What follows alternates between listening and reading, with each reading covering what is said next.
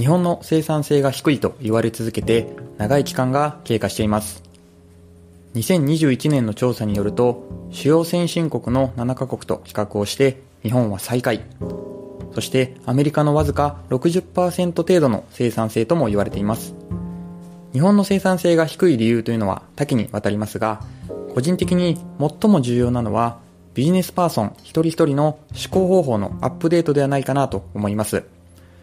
忖度という言葉が流行語になるように日本人は人を思いやる気持ちが、まあ、行き過ぎていて言い換えると人に気遣いをしすぎていて本来取るべきリーダーシップを取れない場面が多いです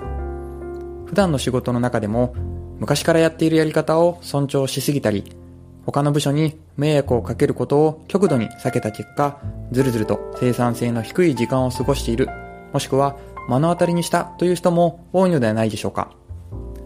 そんな状況を少しでも改善するための思考方法として、今日は費用対効果思考というのを紹介します。そもそも生産性は分子にアウトプット、つまり仕事での成果物。分母にインプット、まあ時間とかお金、こんな式で表すことができます。費用対効果思考とは、すべてをお金換算した上で、費用対効果で考えて良いものは実行する。悪いものはやめるか、もしくは改善策を考えるというものです。例えば、定例ミーティングの場面を考えます。参加者が10人で、毎週1時間の会議をしていたとします。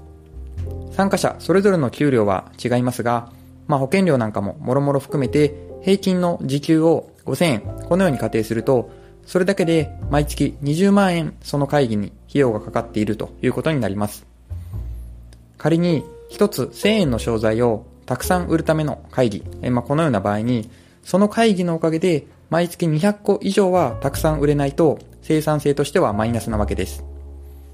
この考え方は日常の買い物でも活用することができます。例えば、ドラム式洗濯機を例にとります。種類にもよりますが、20万円ほどする非常に高価な、え商品です。ただ、費用対効果で考えると、まあ、仮に2日に1回の洗濯物を干す時間を10分間短縮できたとすると、それだけで年間30時間の削減効果があります。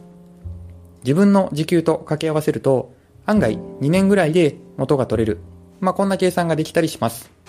ここで大事なことは、費用対効果を考える際に、意識的に長期と短期で分けて考えるという点です。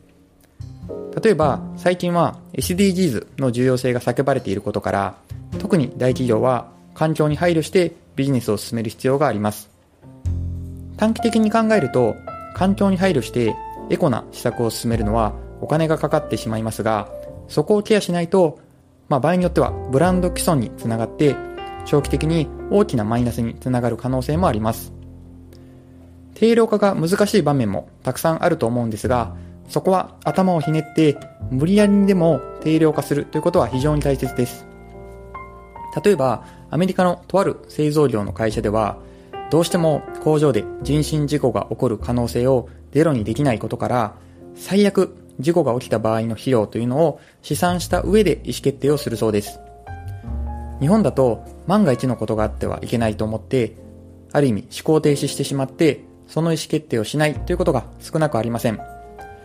もちろん安全面に最大限配慮することを怠っていては、それこそ長期的に費用対効果の悪い意思決定になるので注意が必要ですが、まあ、こういうドライな考え方ができると、シンプルに物事を捉えることができて、重要な意思決定の場面で力を発揮します。